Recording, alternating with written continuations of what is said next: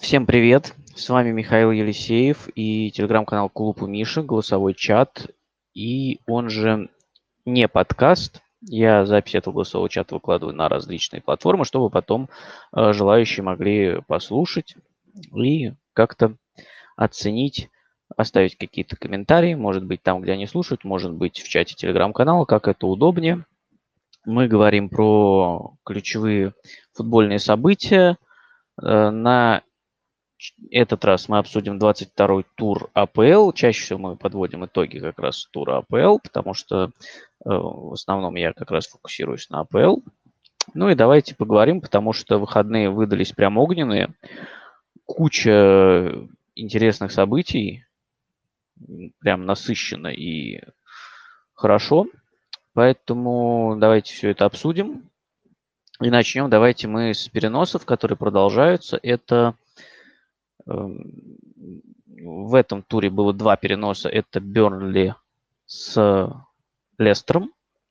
Лестеру перенесли два матча на этой неделе. Первый по их же просьбе, а вот матч с Бернли перенесли по просьбе Бернли, потому что Бернли не набирается достаточное количество игроков. На этот раз даже не стали пояснять, почему конкретно, что там за проблема у Бернли, ковид, не ковид.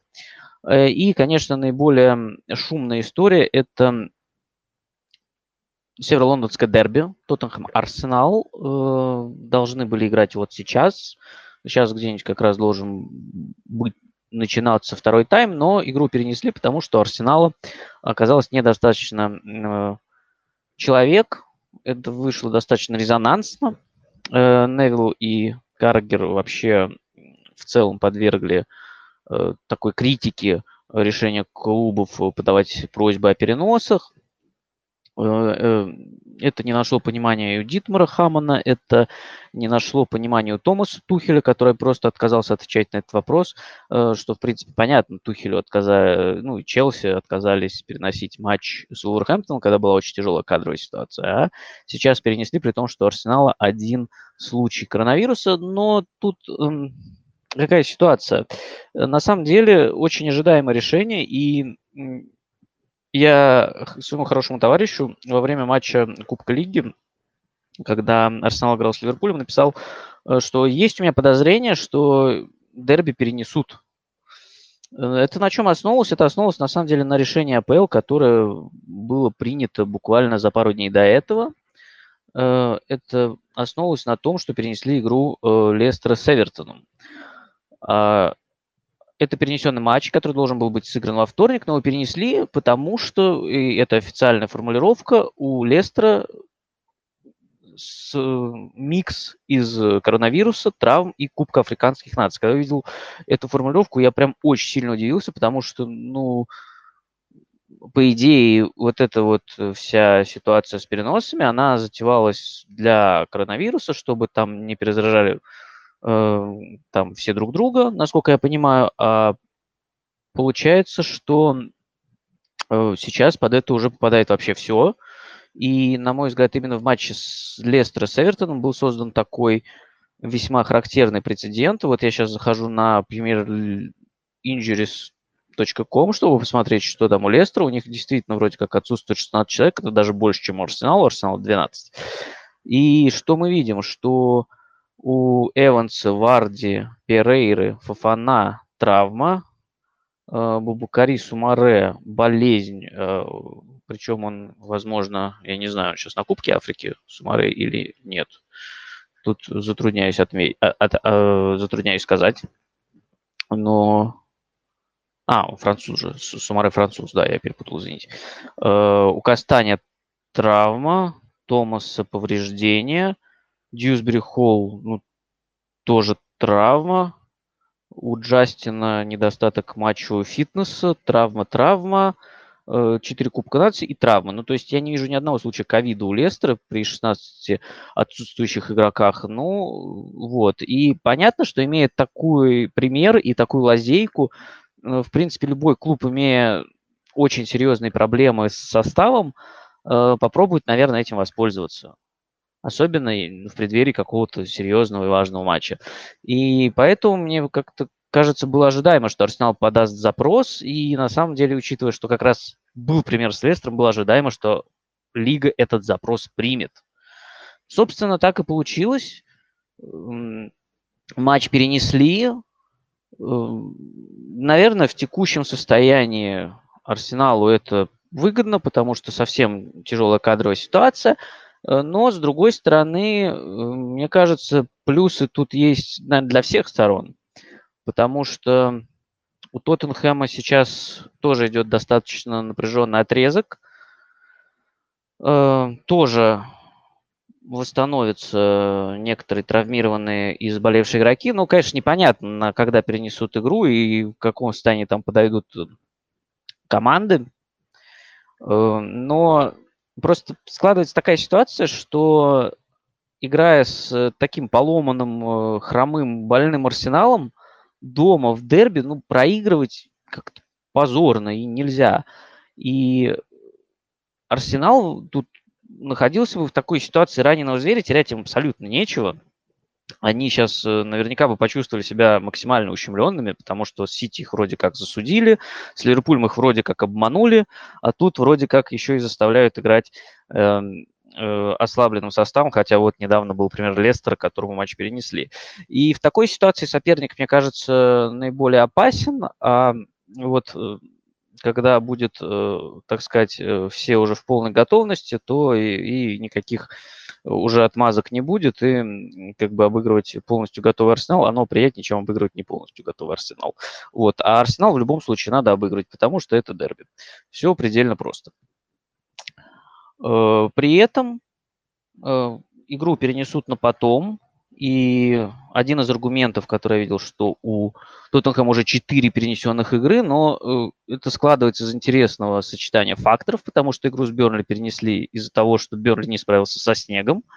Э, игру с Брайтоном перенесли, да, по запросу Тоттенхэма, потому что было очень много именно коронавирусных случаев. Э, вот Тоттен...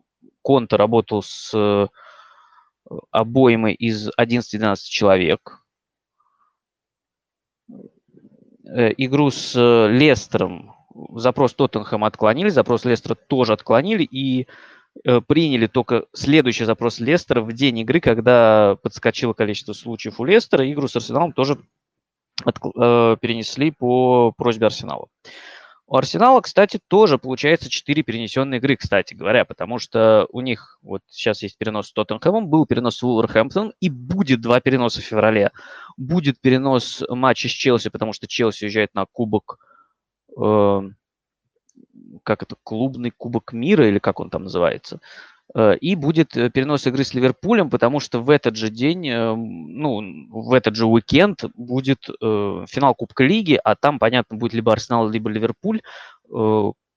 Естественно, этот матч перенесут. То есть получается, что тут примерно то на то и получается у обеих команд. А я считаю, что на данный момент все может, конечно, поменяться в любой в любую, в любую секунду, но вот на текущее состояние, наверное, Арсенал и Тоттенхэм это именно наиболее явные кандидаты на топ-4. И у обе, обоих, обоих клубов будет достаточно непростой график в определенный момент, когда нужно будет все эти перенесенные матчи играть. У Арсенала получается прям три топ-матча перенесенных. Тоттенхэм, э, Ливерпуль и Челси. Интересно посмотреть, что из этого выйдет. Но в целом, конечно, Лига поставила себя в максимально идиотское положение, потому что э, когда Лиц играл э, с э, каким-то невероятным количеством травм, включал 16-летних э, э, игроков на скамейку запасных, то ни у кого вопросов не возникало. Вроде как все так и должно быть. И травмы, в принципе, никогда никого не волновали. И, повторюсь, я, насколько понимал, что вот этот пункт в правилах вводился как раз для ситуации с коронавирусом, чтобы все просто не перезаражали и лига вся вообще не слегла. А вот оказалось, что нет. Оказалось, что нет, и с этим надо что-то, получается, делать. Э, ну, кому-то лига э, уже отклоняла запросы, сейчас она принимает, и если опять сейчас менять по ходу игры правила, то это будет выглядеть максимально странно. Э, ну и когда переносят с одним коронавирусным случаем, потому что там игроки на Кубке Африки, потому что у вас гранит Джака удаляется, и это тоже странно. Э, к Арсеналу, повторюсь, у меня на самом деле нет вопросов, потому что любой клуб вот в такой кадровой ситуации поступил бы так же. Это просто логичное решение, логичная попытка э, справиться с трудностями с текущими. Конечно, к Ливерпулю, скорее всего, уже восстановится Сака, Смитроу и Тамиясу, которые были под вопросом к сегодняшнему матчу. Э, вряд ли Арсенал от этого станет прям сильно лучше. Ну, конечно, станет лучше, но все равно ситуация кадровая тяжелая. Э, единственный вопрос у меня к Арсеналу, который есть, э, с которым я, наверное, согласен, это аренда Мейтланд Найлза, потому что, ну, если аренда Балагуна понятно, то есть по факту-то он, наверное, считается заигранным э, игроком молодежки, а там э, в пункте правил есть пункт, э, что в пункте правил говорится, что если есть игроки из команды 21 года заигранные, да, за клуб в разных соревнованиях, то э, их как бы нужно использовать.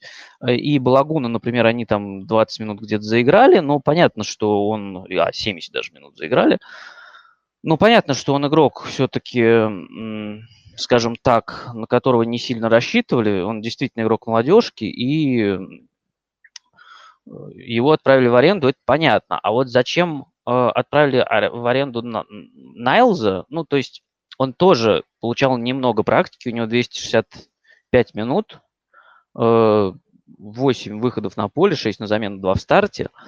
Но когда у тебя на Кубок Африки уезжают э, партии и Эльнени, когда ты остаешься, по сути, в центре с Джакой и Лаконгой, ну, наверное, можно представить, что какая-то проблема в центре поля у тебя может образоваться. Э, может быть, рассчитывали, например, что там э, сможет э, подстраховать Колум Чемберс. Но видите, получилось так, что вылетело очень много человек. Ну и, короче, Арсенал решил попробовать. Ему разрешили, ну что ж теперь. Но у меня тут вопросы, повторюсь, исключительно к лиге. Зачем было переносить игру Лестера, у которого достаточно много уже, по-моему, перенесенных игр, я сейчас проверю. Э, так, у Тоттенхэма 18 матчей сыгранных, у Лестера 18 матчей сыгранных. Но есть одно большое отличие. У Лестера вообще-то, насколько я помню, Евровесна есть. То есть впихнуть ему матчи будет прям тяжело. Э, и еще один плюс для Тоттенхэма в этом переносе я вижу то, что, ну, Лестер, слушайте, Лестер в январе сыграл один матч в Кубке Англии. У него три матча перенесено было в АПЛ. И, ну, то есть э, Тоттенхэм, э, получается, матч Лестером попадал прям между всеми дерби, то есть Челси, Арсенал, потом Лестер, потом снова Челси. И, конечно, на этом фоне против свежего Лестера, хотя и достаточно обескровленного, тоже играть было не так просто, а так, может быть, перенос в какой-то степени и пойдет на пользу. Ну, в общем, я придерживаюсь такого, такой позиции, что все, что не делается, оно к лучшему. Я надеюсь, что Тоттенхэму это поможет. И если, конечно, особенно команда все-таки что-нибудь сделает на трансферном рынке, то будет вообще хорошо. Но про трансферы мы тоже тут говорить особо не будем. Мы отдельно выделим под это тоже подкаст. Наверное, подведем итоги в начале февраля. Как раз там вроде э, будет пауза в АПЛ, будут южноамериканские сборные играть, будет Кубок Англии. Так что, я думаю, мы найдем возможность поговорить. Э, ну что ж, давайте тогда про футбол, про переносы вроде все сказал. Если вопросов нет, в чате вроде вопросов не вижу. Давайте двигаться дальше. Э, и начну, наверное, нестандартно. Начну с э, матча Лидс Вестхэм, потому что, на мой взгляд, это лучший матч тура. Это матч, который был закончен вот буквально, ну не только что, но совсем недавно. Эмоции прям еще не остыли. И прям по горячим следам предлагаю пройтись. Э, тут сразу надо сказать, что это, конечно, полная феерия Джека Харрисона, который сделал хет-трик. Ну и в целом э, очень хороший матч для Лица, который, ну, традиционно вообще-то в Лондоне у него очень большие проблемы, даже вне зависимости от соперника. А тут прям очень хороший матч. Э, Причем э, Бьелса выпустил такой стартовый состав. Играли они по 4-3-3 с Кохом в роли опорника. При этом Кох опускался иногда третьим центральным защитником, когда команда играла без мяча. А, с мячом это была явная четверка. э, с Кохом в центре поля. Э, и первые 20 минут Лиц прям очень мощно давил, не отдавал мяч, не отдавал территорию. Там было под 70% владения, 69% владения, 4-0 по ударам. Э, а и в целом вот преимущество на этом отрезке было прям очень логичным. А потом случилась двойная замена.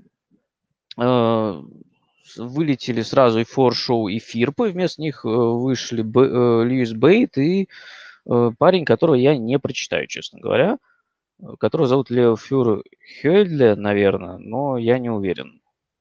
Очень, очень тяжело читается, норвежская фамилия, но, в общем, парни вышли, и вот у Вестхэма уже начало получаться несколько больше. В основном Вест Хэм, э, ну, конечно, он смог отодвинуть игру от, от своих ворот, но основная опасность, наверное, э, Вест Хэм нес со стандартов, что логично, потому что, во-первых, Вест Хэм очень хорош на стандартах сам по себе, во-вторых, у Лица очень большая проблема на стандартах. А, во-вторых, это моменты переходов. Ну, собственно, оба мяча Вестхэм так и забил. Первый мяч – это стандарт, а второй мяч – это потеря лица и быстрая атака Вестхэма. Эм, что еще можно добавить? Что в двух матчах на этой неделе до этого Вестхэм играл с Норвичем. В отсутствии Соучика рядом с Райсом в центре полузащиты играет Лансини. То есть центр у Вестхэма такой, наверное, э, чуть более открытый и креативный, что ли, получается, с отсутствием соучек, хотя он то, ну, они просто разные игроки с Лансини. Лансини такой больше, я бы сказал, креативный игрок, который может отдать хорошие пасы, издали пробить, а Соучек больше нацелен на врывание в штрафную.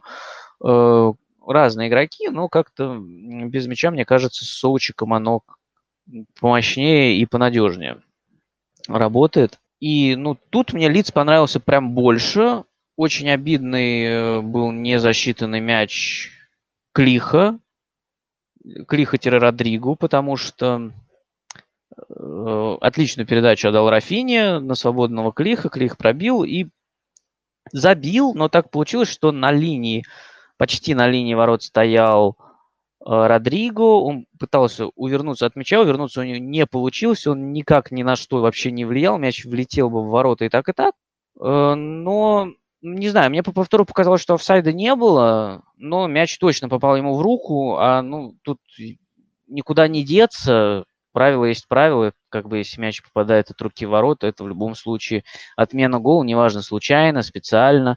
И тут я, наверное, согласен э, с Николаем, который в чате у меня написал, что это, наверное, э, тот случай, когда буква закона противоречит немножечко здравому смыслу, потому что, ну, по правилам, конечно, отменили правил, правильно этот гол, но было очень обидно. И в итоге из-за того, что Лиц в концовке как-то не очень удачно пытался поддержать мяч на чужой половине поля. Вестхэм на самом деле должен был сравнивать счет, но Боуэн просто грудью не, не внес мяч в ворот, а отправил э, его выше ворот. Очень веселый, очень зрелищный матч, открытый с большим количеством моментов, э, очень интенсивный и быстрый, и очень приятно, что Лиц начал набирать очки, игроки начали возвращаться. Вот этот состав уже э, больше похож на э, такой не то чтобы прям совсем оптимальный, но близок к этому. Э, очень жалко мне было Льюиса Бейта, потому что он вышел на 22-й минуте, а заменили его обратно на 65-й, вместо него вышел Родриго. Я не видел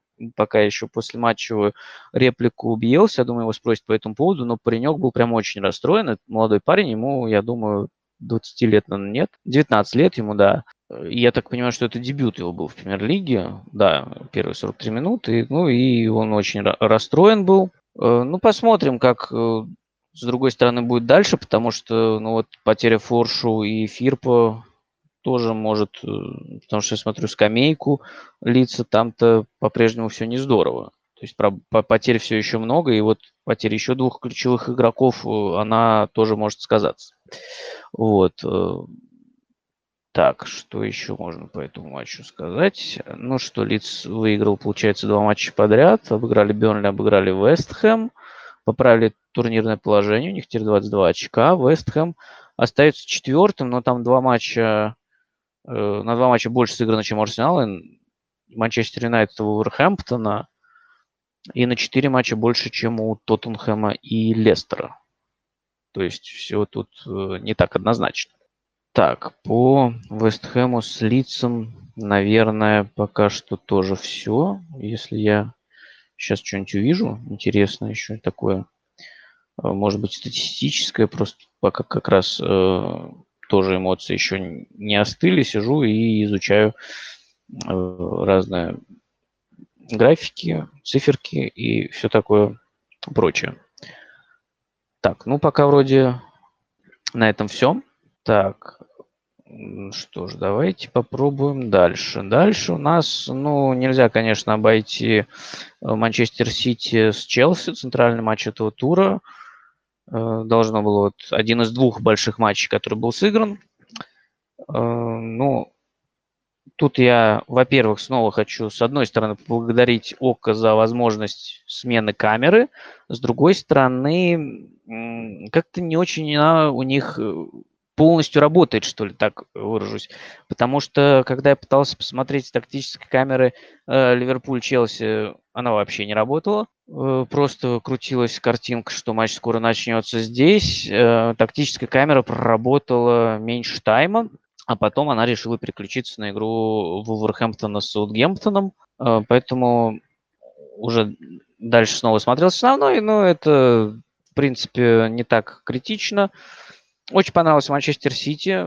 Прям очень хороший матч, у, мне кажется, от Гвардиола, который я сыграл 4-2-3-1. По ощущениям, мне кажется, он так чаще играет, когда он старается больше контролировать, но не обострять, скажем так. Например, против Ливерпуля, которого он опасается по части контратак. Здесь, э, на мой взгляд, всю игру Сити доминировал по части территории владения. Челси очень хорошо защищался, э, но ужасно выходил в атаку. Э, было два очень хороших выхода Лукаку. В первом случае, в начале первого тайма он отдал неудачную передачу, а во втором это был момент вообще, который он мог забивать, но не забил. И вообще было два таких э, опасных момента, и получается, что оба после передачи Ковачича возникли. В одном случае момент Сити, во втором случае момент Челси. Э, ну, в целом, э, Челси стандартно играл по 5-2-3, перекрывал центр и направлял атаки на фланге. Сити пытался этим э, пользоваться, активно использовал фланги. И был еще один способ у них создавать моменты. Это так как Челси не прессинговал, но достаточно высоко располагалась линия обороны, то использовались забросы за спину защитником, э, в основном через левый, по-моему, фланг, да, через фланг Аспиликуэта. Но, опять же, остроты не было. Вот, э, по части игры без мяча Челси справлялся с этим давлением. Давление было достаточно серьезно. Челси справился прям очень хорошо. То есть вроде как Сити был лучше, Сити доминировал весь матч, но моментов реально было мало. Вот один явный момент, и XG там что-то на самом деле равное, по-моему, было в районе 1 на 0,5. Но ощущение, конечно, было такое, что Сити весь матч э, контролировал. Но это как раз, я думаю, связано с тем, что никакой контр-игры у Челси просто не получалось. И когда уже надо было раскрываться,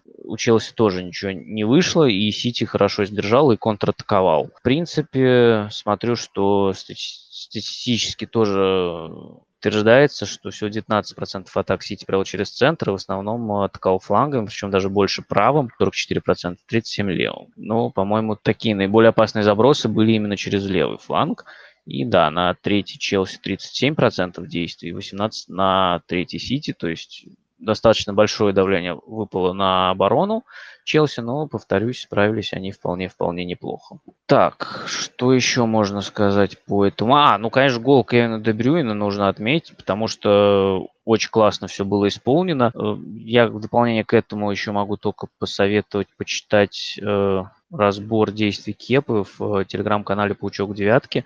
На мой взгляд, очень интересно разобраны действия Кепы. Я бы не стал обвинять его в пропущенном голе. Возможно, он мог бы спасти, но прям, на мой взгляд, Дебрюйна сделал все образцово-показательно, классно подобрал момент, когда нужно пробить, и очень классно пробил. И это как раз э, результат и предопределил. И на самом деле Челси, который в последних шести матчах выиграл только однажды у Астон ну, достаточно много очков потерял на этом отрезке.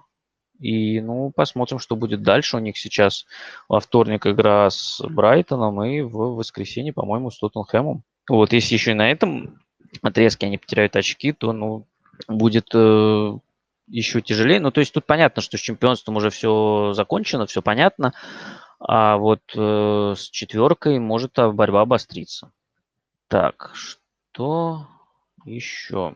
Так, вопросов пока вроде никаких нет. Сейчас проверим. Вопросов нет. Тогда движемся дальше, давайте.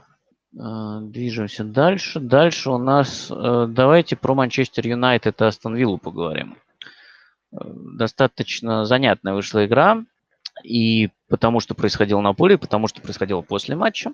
Это, конечно, про Рангника и Марсиаля. В заявке на матч не оказалось Криштиану Роналду. Вроде как у него какое-то повреждение, насколько я понял. И в запасе остался Харри Магуайр, по-моему. Сейчас проверим. Он был в запасе. Да, был в запасе. Э, и э, в отличие от прошлых матчей, где Рангник э, играл по 4-2-2, здесь было 4-3-3 с Матичем в опорной зоне, Фредом и Бруну, располагавшимся выше, и Ланго и Гринвудом на флангах. И первые полчаса Манчестер провел прям очень классно полностью зажали виллу, не давали перейти, по сути, на чужую половину поля. На, кажется, в первые 15 минут э, владение там было какое-то вообще сумасшедшее, то ли 80, то ли 85 процентов э, выползла графика, когда на э, экране матч, ну, во время просмотра матча, что меня, конечно, очень удивило. Вот я сейчас, кстати, проверяю Хускорт, у них больше 60 я чуть не вижу даже на этом отрезке, может, там какой-то пятиминутный отрезок был небольшой, ну, не знаю, сложно сказать, но в любом случае Манчестер прям очень хорошо поджимал, это был эпизодически, включался высокий прессинг, но чаще они встречали в районе центрального круга и не позволяли, остановили продвинуться, а впереди э, пользовались э, узким построением Астон Виллы и э, за счет этого пытались придумать в полуфланге, особенно в левом. Это вообще э, стало, наверное, ключевой зоной этой игры для обеих команд. Левый полуфланг атаки и для одних, и правый полуфланг обороны для других. Э, например, э, первый гол, который завел Манчестер, да, это ошибка Мартинеса, безусловно, но он пришел со штрафного, а штрафной появился потому, что на, в этой зоне возник численный перевес 3 в 2, пошла передача за спину Сансону, и он потом уже после вынужден был фалить. И как раз за счет численного перевеса Манчестер Юнайтед там э, создавал э, напряжение в этой зоне. И за счет этого как раз возник чуть позже момент у Гринвуда, когда уже Мартинес выручил. А вот после 30-й минуты Манчестер стал контроль над игрой терять, и постепенно он переходил к Астон То есть Астон в принципе, уже Э, в первом тайме могла сравнивать счет. Э, в первом тайме это было за счет стандартов или за счет там переводов на дальний фланг, э, когда бил Дини или когда бил Буэндия с углового образа выручил Дехе. А во втором удалось, во-первых, уйти со счета 0-2 после выхода Филиппа Каутиньо. Эм, тут наверное, хотел бы поговорить отдельно про несколько моментов. Первый – это второй гол э, Манчестер Юнайтед, который, ну, с одной стороны, пришел из прессинга, очень хорошо подавили на чужой половине поля, с другой стороны, грубо ошибся Сансон, с третьей стороны, мне не очень понятно, что делал Минкс, потому что вот э, он, по-моему, как раз отдал передачу на Сансона, но остался стоять в достаточно глубокой позиции и создал вот эту глубину атаки для Манчестер Юнайтед, и которая была, ну, Вилли абсолютно не нужна, и поэтому как раз у Фреда была возможность этот мяч перехватить. Так что тут сразу комплекс причин сработал, который позволил Юнайтед забить второй гол, и казалось, что вот на этом этапе, наверное, все. Ну, а потом вышел Каутиньо, и Вилла очень быстро забил два мяча. Забила как раз-таки тоже из вот этой зоны, э, они оба пришли из этой зоны левого полуфланга. Но пришли они несколько иначе, не так, как забил Манчестер Юнайтед. Если Манчестер Юнайтед создал перегрузы, то Вилла э, это делала с помощью... Э, первый гол – это стеночка, и причем предпосылки, первый гол, к первому голу, они были еще до того. В начале второго тайма был очень похожий эпизод. Тоже стеночка в районе левого ну, для Виллы. Для Манчестер Юнайтед, соответственно, это правый э, угол своей штрафной. Стеночка, где два игрока Виллы буквально там проходят трех-четверых четверых игроков, трех-четырех игроков Юнайтед. И э, в первом эпизоде на 48-й минуте там был Джейкоб Рэмзи, а чуть правее от него, получается, ближе к центру штрафной располагался Дэнни Инкс. Но разница в том, что Дэнни Инкс пошел к мячу, и он не оставил э, Рэмзи никак, никаких вообще вариантов. Он пошел к мячу и, и повел за собой, естественно, защитника. То есть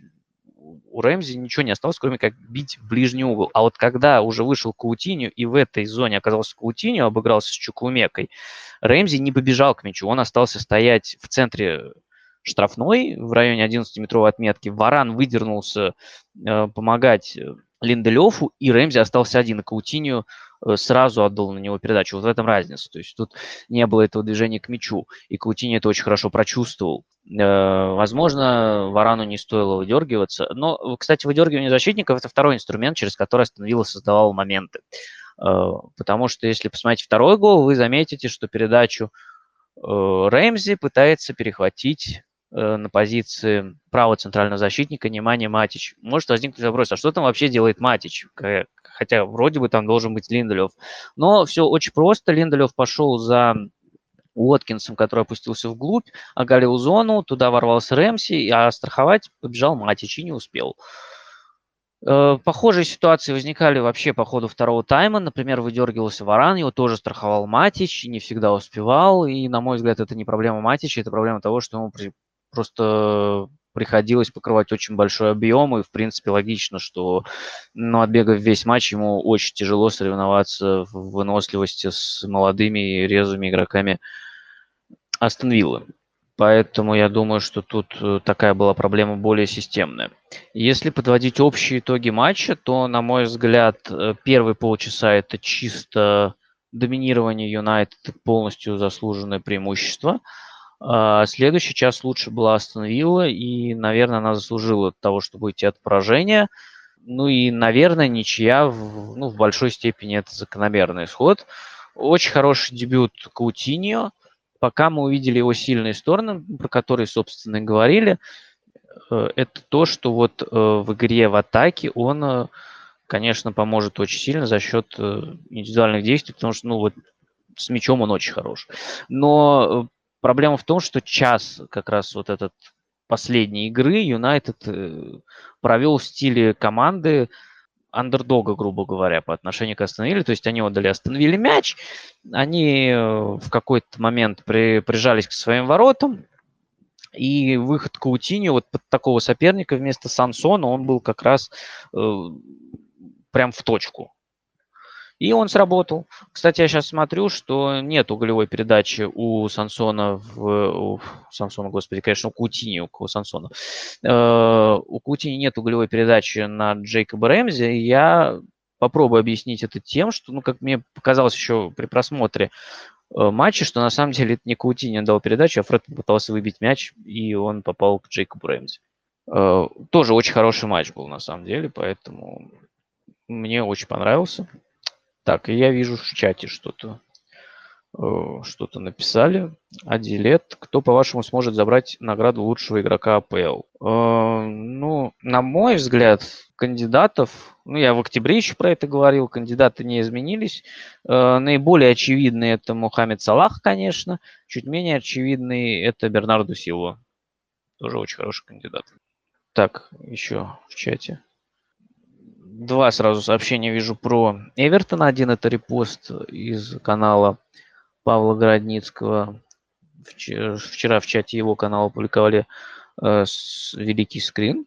С момента назначения Пепа Эвертон потратил больше, чем Ливерпуль.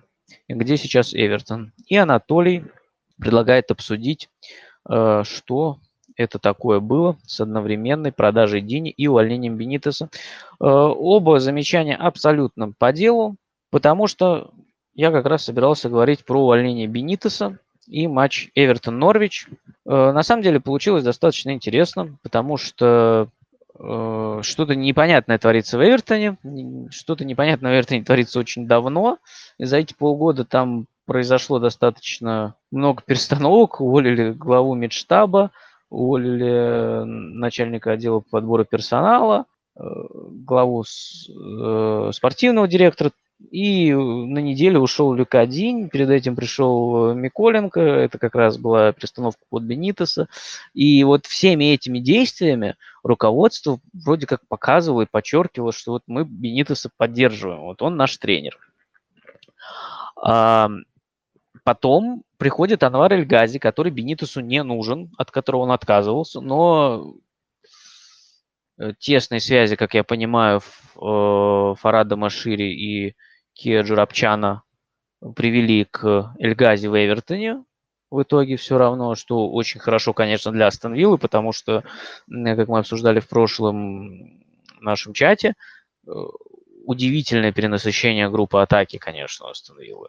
И это хороший способ ее разгрузить.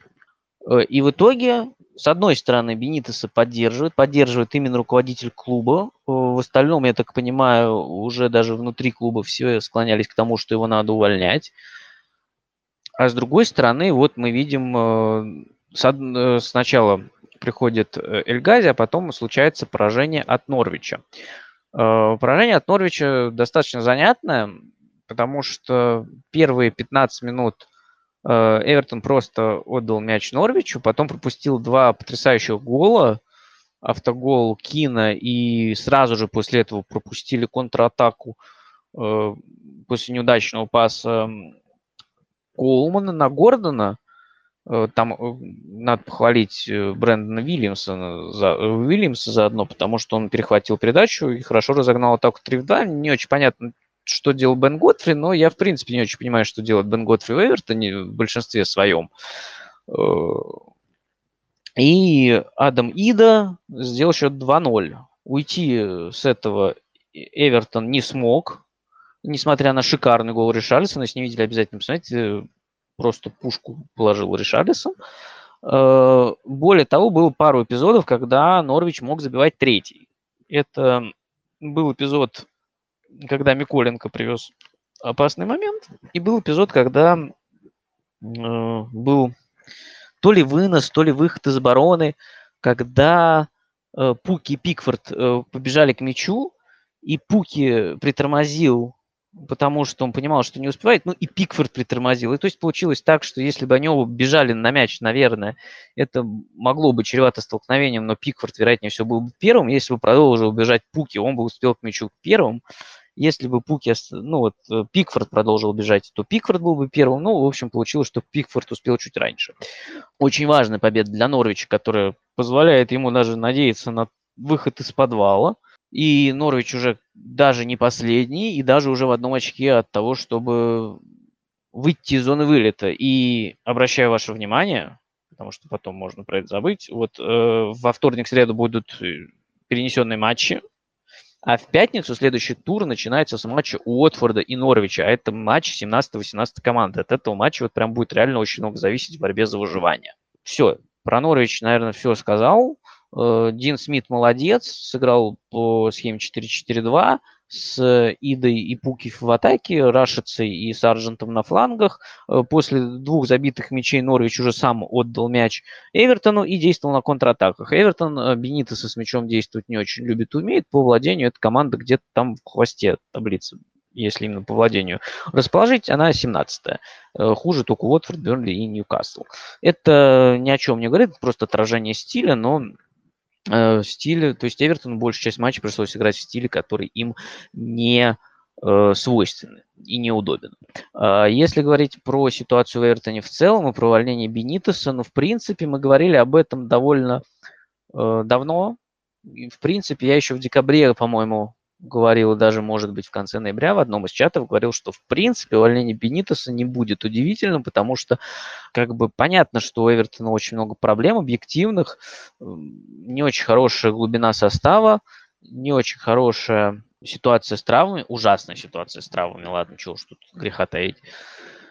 И, конечно, это все ударило очень Бенитесу, потому что стартовые 11 играли очень хорошо. Первые, по-моему, там 5-6 туров Эвертон показывал очень хорошую игру. На мой взгляд, даже вот этот отрезок был лучше любого отрезка при Карло Анчелоте. Хотя там вроде как даже Эвертон забирался на первую строчку, но мы помним прошлый чемпионат. Там, по-моему, чуть ли не больше половины команды ПЛ запрыгивала на первую строчку. Э, и вот первые туры Эвертон был очень хорош, потом начал терять игроков одного за другим.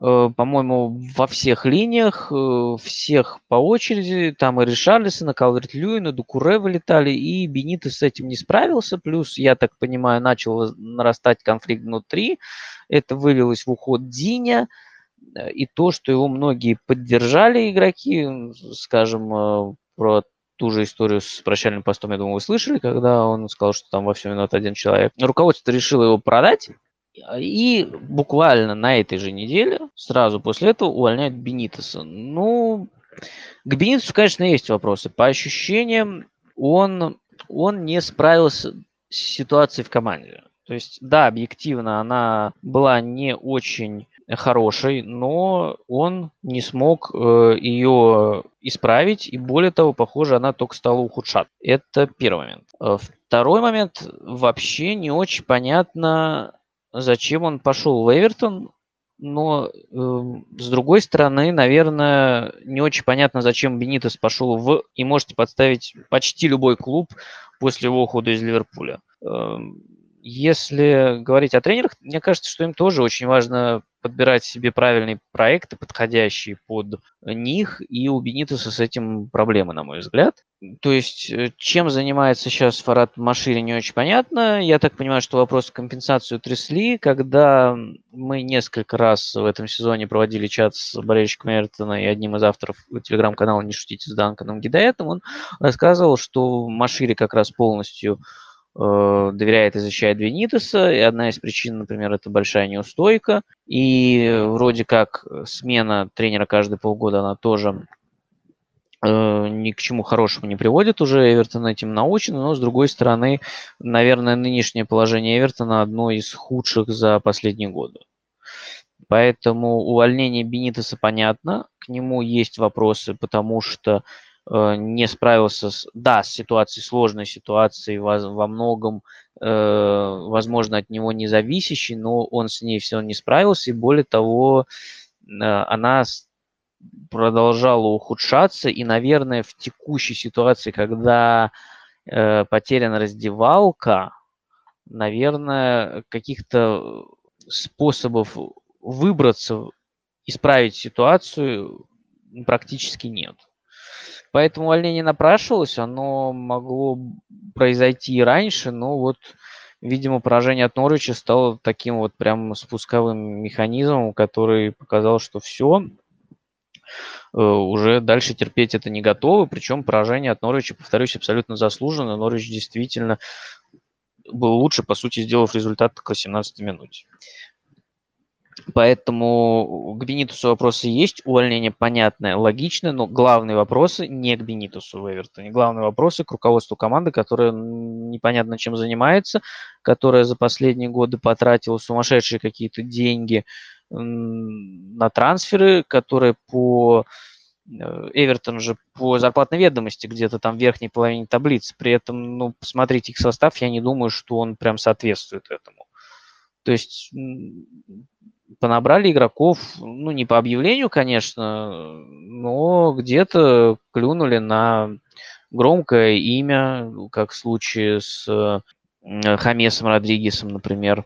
Э, где-то подсуетились агенты, где-то кого-то попросил тренер один, где-то кого-то попросил тренер другой. Ну, в общем, э, выглядит состав Эвертона сейчас странно.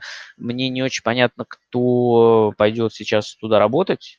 Э, и кто сможет с этим э, справиться. Ну, то есть сейчас, очевидно, нужен Эвертону тренер не тот, который будет что-то строить, а тот, который, ну, либо сможет подстроиться под э, имеющиеся качества игроков, либо просто хороший антикризисный менеджер, который сможет вытащить Эвертон из э, зоны борьбы за выживание, потому что сейчас, конечно, команда катится именно туда. А, от Норвича отделяет всего 6 очков, от э, Уотфорда 5.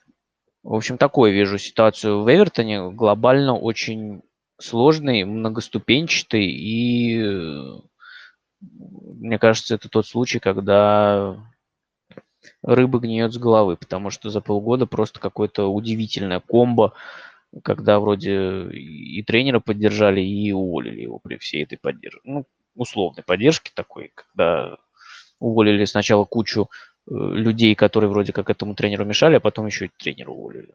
Вот как они дальше будут работать, ну, не знаю. Э, среди кандидатов на возможную замену видел варианты с Лэмпордом, видел варианты э, с э, Руни.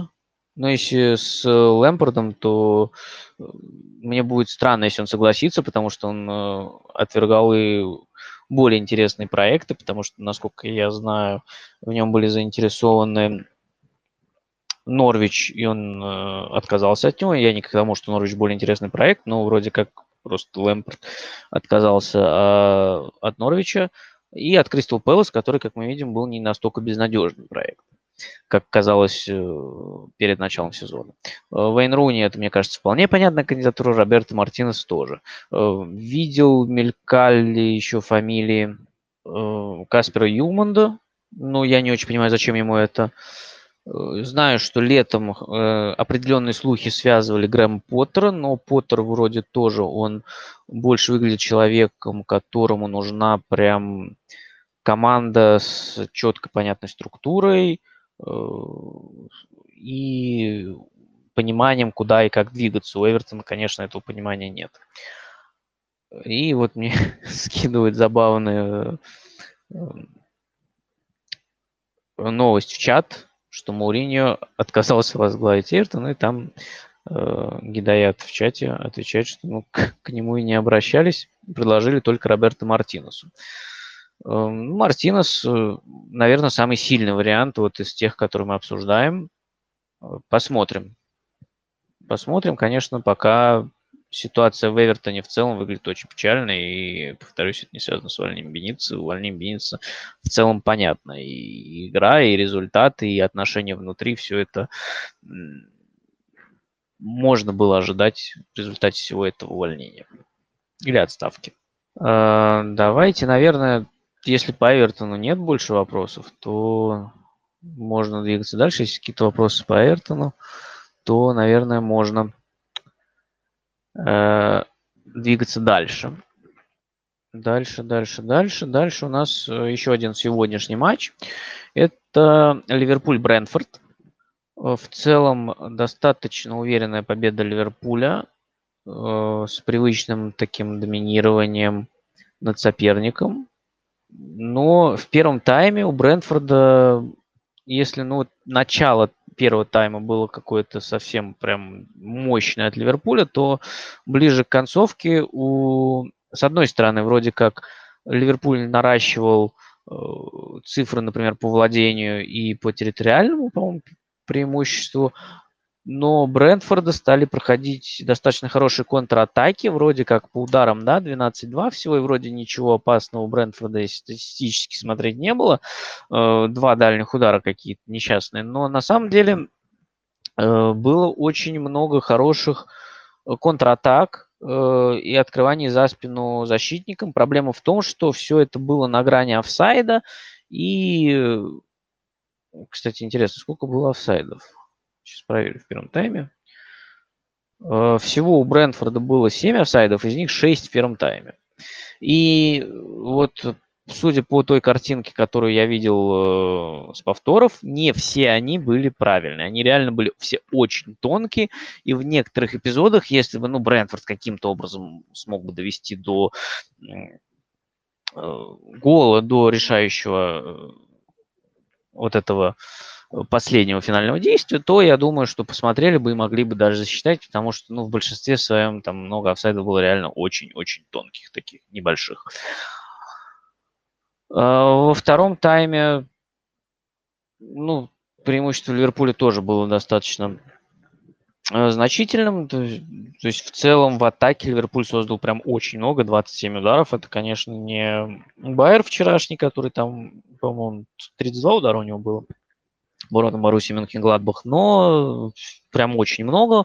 У Брентфорда 6 ударов всего. Были неплохие э, подходы, но глобально, конечно, этого очень мало. Ливерпуль даже без э, Салаха и Мане смог достаточно уверенно, на мой взгляд, выиграть. Тут особо, наверное, э, рассказывать больше нечего. Единственное, ну, я отмечу только то, что первые два мяча Ливерпуль забил головой. Гол Оксли Чемберлина, он пришел после кросса с фланга, а гол Фабини, на мой взгляд, он даже немного случайно. Он пришел после углового, но, как бы сказать, там подача была э, от Трента, и, по идее, мяч не должен был туда доходить, но как-то доскакал до головы Фабини, ну и Фабини, естественно, забил. Э, не очень было привычно видеть Брентфорд, вроде на угловых команд достаточно неплохо защищается, но не тот случай, Ливерпуль прям очень много создал. Я смотрю, ну, во втором тайме даже побольше, вот опыт дает по XG 3.19 на 0.34, 5-0 по явным моментам, ну, прям очень большой перевес. Я говорю, частично Брентфорд мог бы его сгладить за счет вот этих вот офсайдов, которых где-то, может быть, и не было, но это было бы не настолько значительно. Все равно Ливерпуль был прям э, намного лучше, и дальше Ливерпуль ждет уже ответный матч с Арсеналом в Кубке Лиги и э, выезд к Кристал Пэлас, который, ну, тоже будет достаточно интересный. Но про Кристал Пэлас мы еще поговорим. Там, мне кажется, есть свои проблемы, которые сейчас э, могут команде помешать. Да, это тоже Кубок Африки. Но перед тем, как перейти к Кристал Пэласу, поговорим давайте про Ньюкасл Уотфорд, потому что это ребята, которые борются за, за выживание, потому что Ньюкасл только что буквально усилился. Э, купил сначала Кирн Тепьер, потом вылетел в Кубка Англии, потом еще купил Криса Вуда. А, вот. И в итоге Бернли теперь играть не может, потому что у них игроков не хватает. Ну, это, конечно, наверное, не связано, хотя кто его знает. Э, ну, матч можно разбить на два отрезка, по сути. Ну, если совсем упростить, ну, наверное, до двух, до двух таймов я бы не стал упрощать, потому что, наверное, Ньюкасл прям поинтереснее смотрелся минут 60, на мой взгляд. Они даже значительно больше владели мячом, э, пытались э, создавать момент. Неудивительно, что через кроссы были неплохие моменты и у, и у Жуэллинтона, и у Вуда. Э, но были достаточно опасные атаки у Уотфорда. И э, если в первом тайме, ну, при счете 0-0, э, как бы риск был понятен, Ньюкаслу нужно было забивать, то в начале второго тайма Ньюкасл забил, забил за счет индивидуальных действий Сан-Максимена, про него не будем забывать, при том, что появилась вот эта дополнительная опция в атаке, когда Киран Трипьер может э, кроссами играть на Вуда и может подключаться в штрафную Жо Эллинтон, который, в принципе, тоже э, такой достаточно силовой парень. Э, есть, конечно, Сен-Максимен, который просто может иногда сделать из ничего. И если посмотреть, например, э, э, ну, карту ударов, то принципе, ну, достаточно много приходится и как раз из зоны, ну, из, штраф, э, из штрафной, из зоны прям до, до 11-метровой отметки. И, наверное, со стандартов, я думаю, там тоже очень прилично. Да, из 12 ударов Ньюкасла 5 со стандарта. Вот. Э, но после голоса Максимена Ньюкасл уже вел, и после этого он пропустил две прям очень опасные контратаки, когда Уотфорд должен был, в принципе, сравнивать. Э, все, кстати, по-моему, контратаки Уотфорда приходили к тому, что, ну, то есть большинство ударов Уотфорда, они как раз, э, если посмотреть на карту ударов, они из зоны левого э, центрального защитника, левого полуфланга, если так можно выразиться, это между Ласселсом и Трипьером. То есть за спину Трипьеру там тоже несколько раз забегали. И вот как раз был момент у Кинга и был момент у Сисако. Кстати, это такое не противостояние. Ну, во-первых, Сисако играл против Трипьера, они вместе играли в Тоттенхэме. Во-вторых, Сисако играл против своей бывшей команды Ньюкасла в качестве капитана Уотфорда и мог забить, но не попал по воротам. Я бы тут пошутил про классические удары Сисако, которые обычно летят непонятно куда, но тут он бил вполне, кстати, зрячий и неплохо, просто не попал. Ворот, конечно, широкие, но бывает. Ускорился он классно, открылся классно, Деннис отдал ему шикарную передачу, но вот не попал Сисако. Бывает. А вот после этого Ньюкасл уже отошел. Последние 30 минут Ньюкасл отошел защищался. И делает не очень хорошо, потому что там Э, давление было достаточно хорошее, контр-игры у Ньюкасла практически никакой не было. Уотфорд забрал мяч, там 62% владения в последние полчаса у команды Раньери, и 9-1 по ударам. И в итоге, в принципе, и причем один удар Ньюкасла, это там выстрел Шелви откуда-то непонятно откуда. И, в принципе, э, неудивительно, что Уотфорд в итоге додавил в самой концовке после кросс с правого фланга, казалось бы, да, этим должен заниматься Ньюкасл, и забивать так должен Ньюкасл, забил так э, Уотфорд. Сравнял счет, ушел от поражения, и вот на тот момент матча это выглядело логично, хотя в первый час преимущество Ньюкасла выглядело логично, но ничья, она в целом по делу вполне такой бодрый матч аутсайдеров, которые не лучшим образом играют в обороне, и там такой не очень качественно, но в целом не скучно футбол. В принципе, у Ньюкасла, мне кажется, вполне есть шансы, чтобы выбраться из зоны вылета, но могут, могут и не выбраться. Ждем, я думаю, что может быть еще тоже как-то усилится на трансферном рынке. Например, вот ходят слухи про интерес к Дели Алле. Посмотрим. Проверю вопросы. Вопросов нет. А вот дальше можно и про Брайтон с Кристал Пэласом.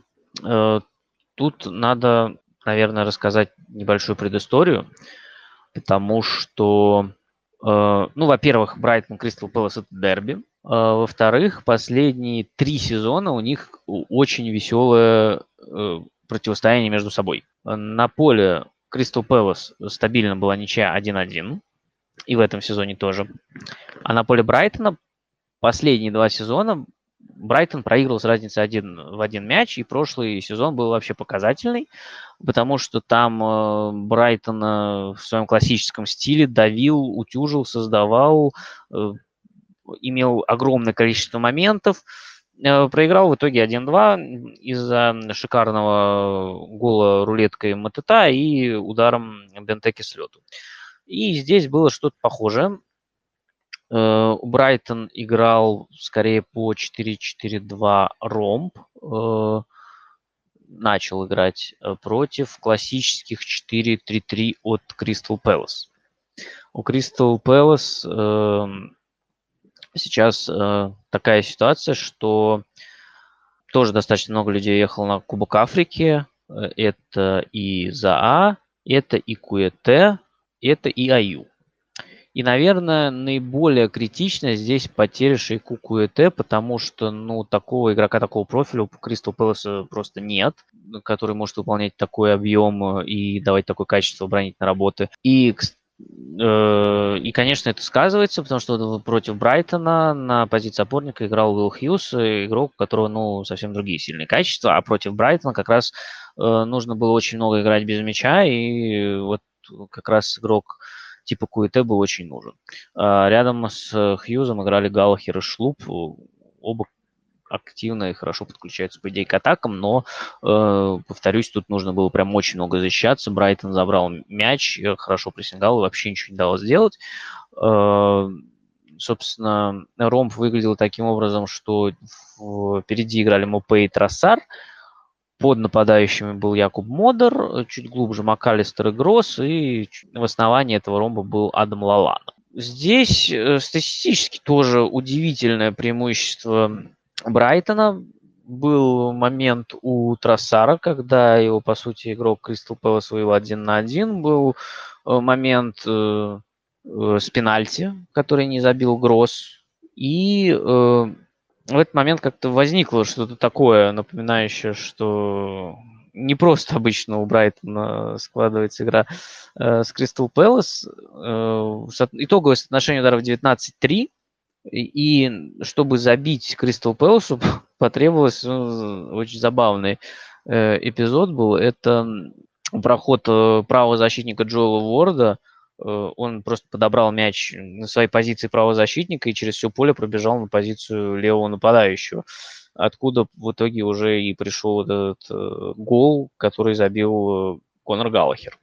А вот ответный гол Брайтону как раз вот после э, гола Галлахера игра была как раз э, уже, наверное, не предполагала каких-то изменений, скажем так. То есть Брайтон еще больше забрал мяч, еще больше давил, но таких опасных моментов не было. И, э, ну, спас, по сути, я бы не стал винить Йохима Андерсона, просто шикарно, на мой взгляд, сыграл в этом эпизоде Ниль Мопе.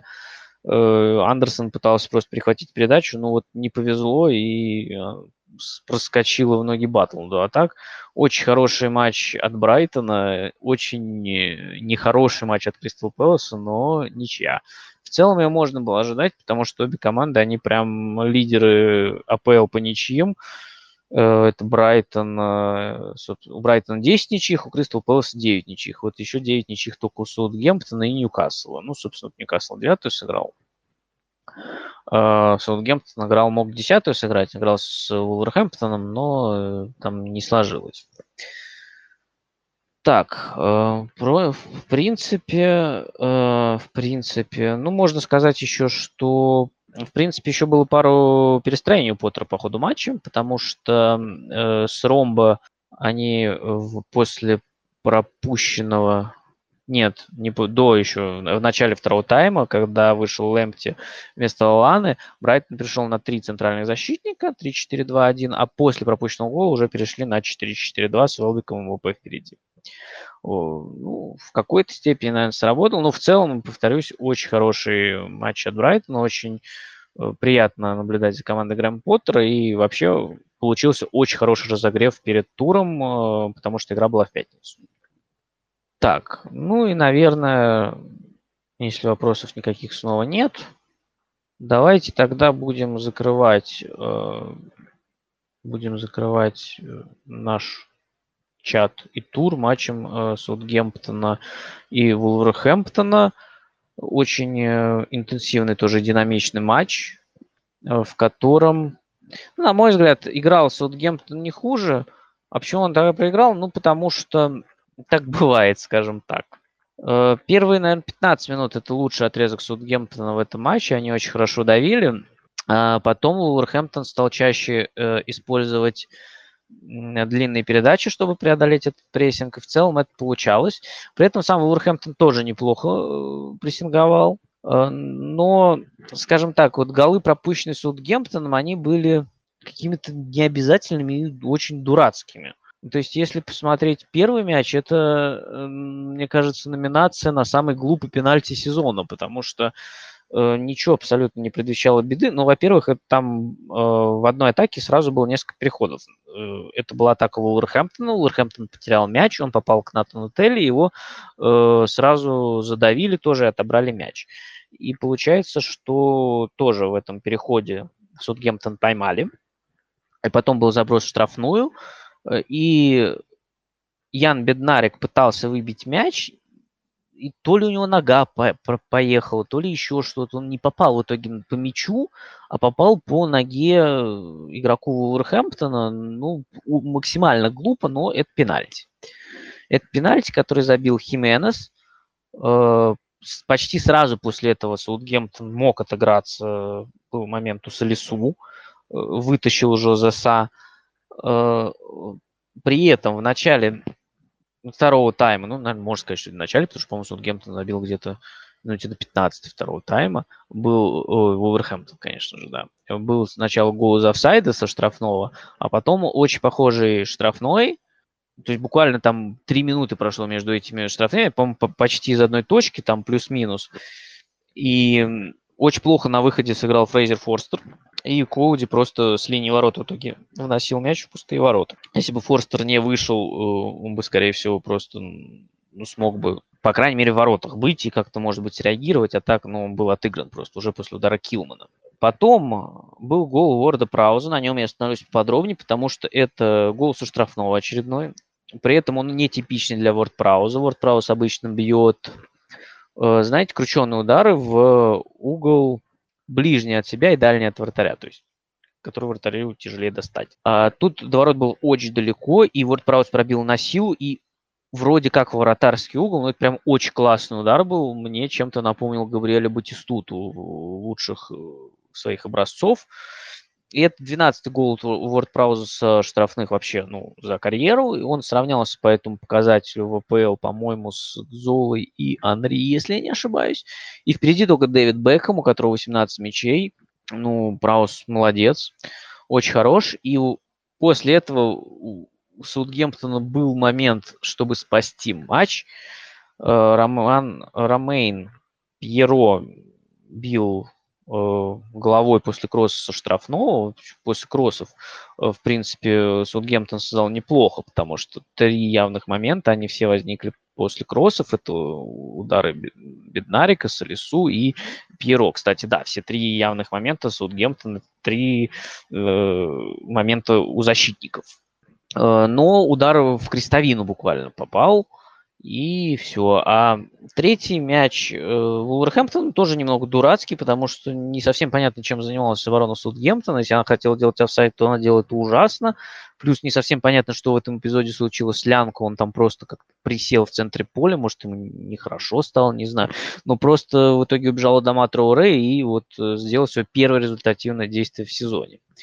Э, по поводу Вулверхэмптона нужно еще отметить, что если не ошибаюсь, у них как раз э, дебютировал э, какой-то молодой парень, и скамейка вообще была такая очень э, тоже молодая и непонятная. Куча молодых ребят из молодежки, вот, и при этом они, я так понимаю, не просили принести матч, хотя, так понимаю, не самая лучшая у них была ситуация. Вот э, вышел, да, некто Тотти, э, не Франческо Тотти, а просто Тотти, защитник Тотти Антонио Гомеш, 23-летний. Это его дебют, и играл ли он где-то раньше, не знаю. Хускорт этого тоже не знает. Э, и я вижу, что в запасе у них Бруно Жордау, Фабио Силва, ну мы хотя бы знаем, Люк Кэндл, 19-летний, Луи Мулден, Мулден, Малден, Малден, наверное, 20-летний, Дилан Сандерсон, 22-летний, Чем Кэмпбелл и Райан жиль, желе.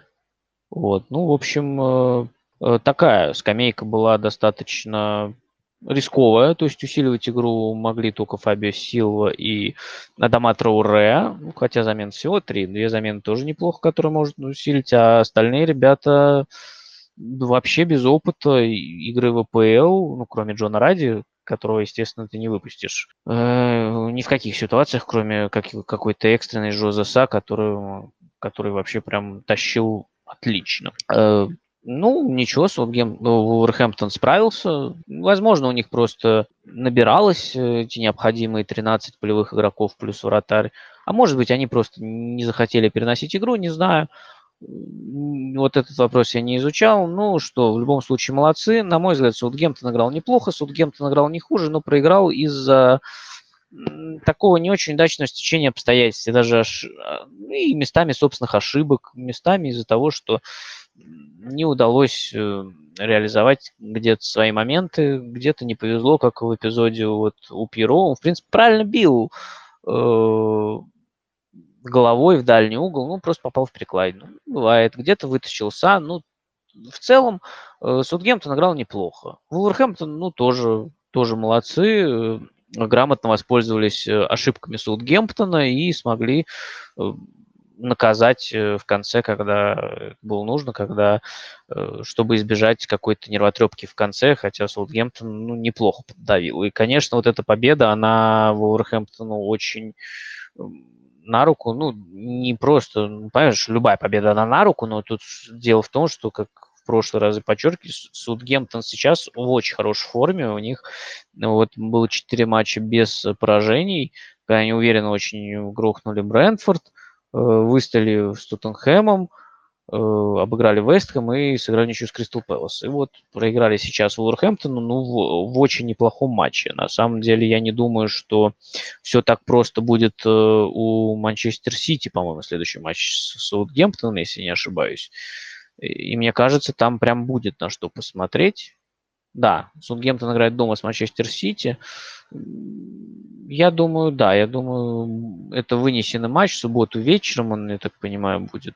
Поэтому э, я думаю, да, будет интересно и не просто для Манчестер Сити. Я думаю, что это тот матч, который можно рекомендовать к просмотру.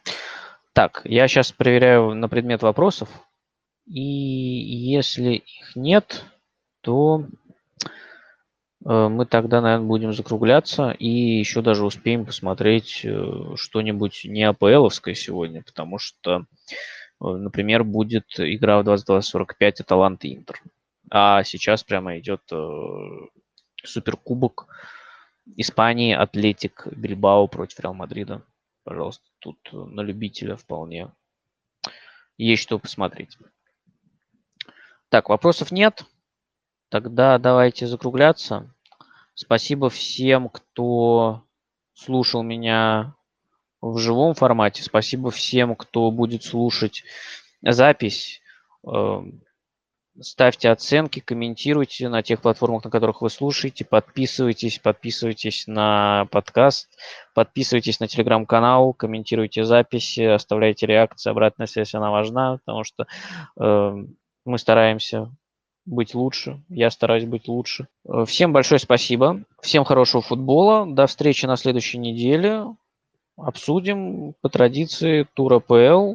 Всем пока, всем удачи.